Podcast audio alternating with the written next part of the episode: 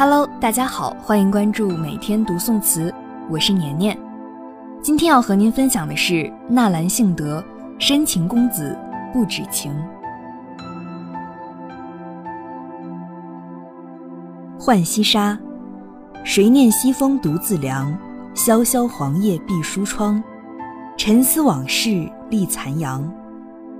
备酒莫惊春睡重，赌书消得泼茶香。当时只道是寻常。纳兰性德妻子卢氏多才多艺，和他有着共同的兴趣爱好。他对这位妻子有着深厚的感情。可惜的是，成婚三年后妻子亡故。这首词就是纳兰性德为悼念亡妻卢氏所作。词中道出了今日的酸苦，及那些寻常的往事不能再现。亡妻不可复生，心灵之创痛也永无平复之日。其中有怀念，有追悔，有悲哀，有惆怅，蕴含了复杂的感情。《采桑子》谁翻乐府凄凉曲？风也萧萧，雨也萧萧，受尽灯花又一宵。不知何事萦怀抱，行也无聊，醉也无聊，梦也何曾到谢桥。这是纳兰性德所写的一首描写爱情的词，作者借景抒情，抒发了对妻子的深深怀念及内心缱绻深情与忧愁，被誉为时代哀音，眼界大而感慨深。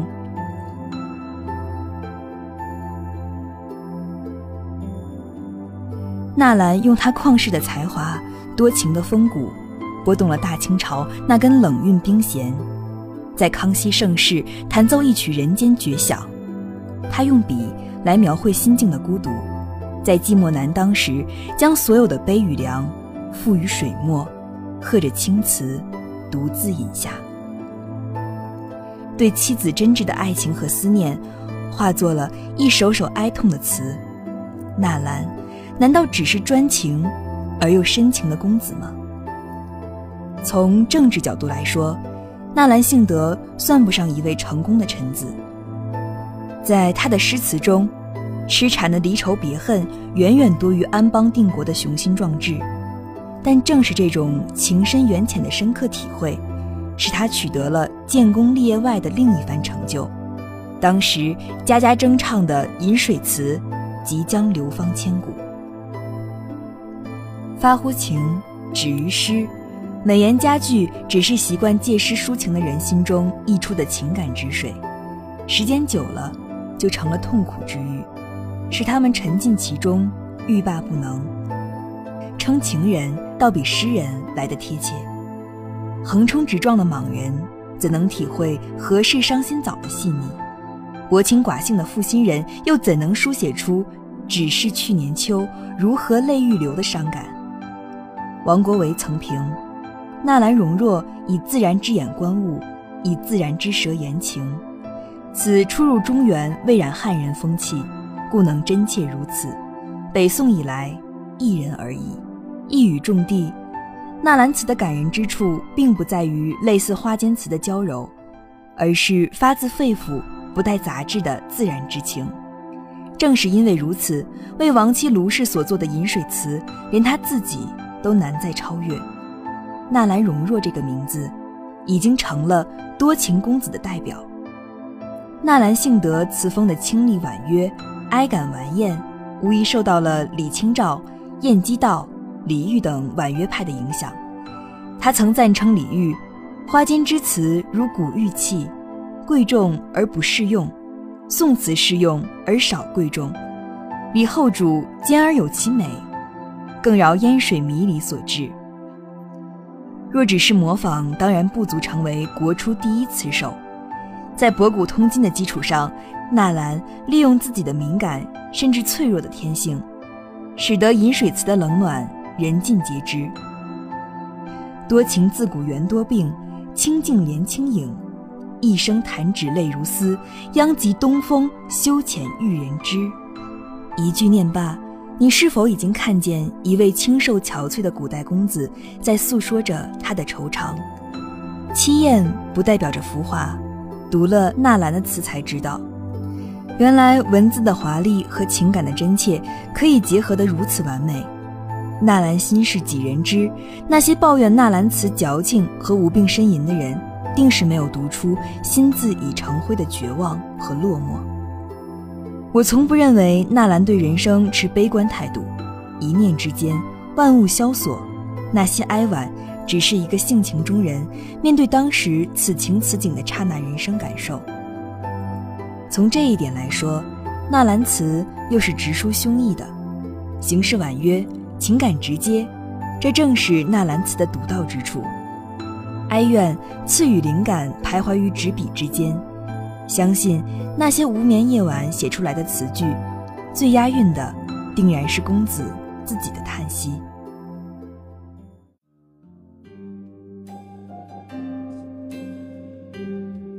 这不禁让我联想到源自日本文学名著《源氏物语》中的文学理念：物哀。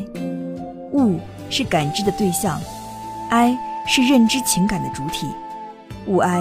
即情感主观接触外界事物时，自然而然而情不自禁地产生幽深玄静的情感，这类似于中国古诗词中的触景生情，却又不仅限于感时花溅泪、恨别鸟惊心的哀伤情绪。物哀是喜怒哀乐的种种感动和体验，其所展现的是一种哀婉凄美的美感世界，包含着赞赏、亲爱、喜爱。可怜、悲伤、怜悯、壮美、感动、失望等诸多情绪，只不过厌倦之后的哀感余绪更容易让人缱绻流转而挥之不去。纳兰性德即是一位具有极高物哀能力的词人，仅用悲哀和凄婉是不足以概括其词思想高度的。以其最经典的《浣溪沙》为例，虽然有“谁念西风独自凉”。萧萧黄叶碧书窗的萧索，但更有对赌书消得泼茶香这场短暂美梦的喜爱、珍惜和感叹，最终交织成一句“当时只道是寻常”，恬淡中带着几分对美好时光一闪即过的无奈和惋惜。总的来说，其词传递出来的感情是一种感于物的心得。是对世间一切的同情和共鸣，是一种超越理性的精神世界。这种个体体验只能意会，不可言传。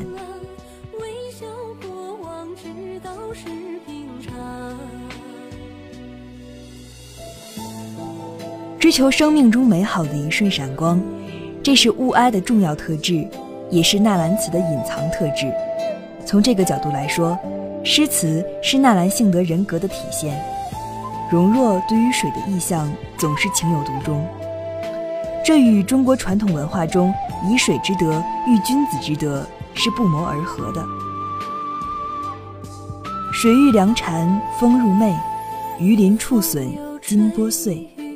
华美辞藻的背后，也能看到纳兰性德以柔克刚、川流不息的诸多人生哲学。荷花是纳兰词中另一重要意象，用以代表出淤泥而不染的高贵品格。收却轮干落照红，秋风宁为剪芙蓉。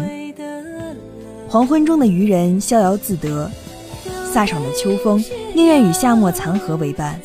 一个“宁”字，凸显出纳兰追求超凡脱俗品格的坚定信念。所以。你又怎能说纳兰性德是一个胸无大志、只观风月的贵族少爷呢？他对挚爱的痴情，对世间万物的关心，对人生哲理的感悟，又怎能只用单薄的多情一言蔽之呢？只是因为纳兰身不由己的高贵身份和内敛拘谨的性格，使得善于诗词的他，只能借助儿女情长，曲折隐晦地表达自己内心复杂的世界。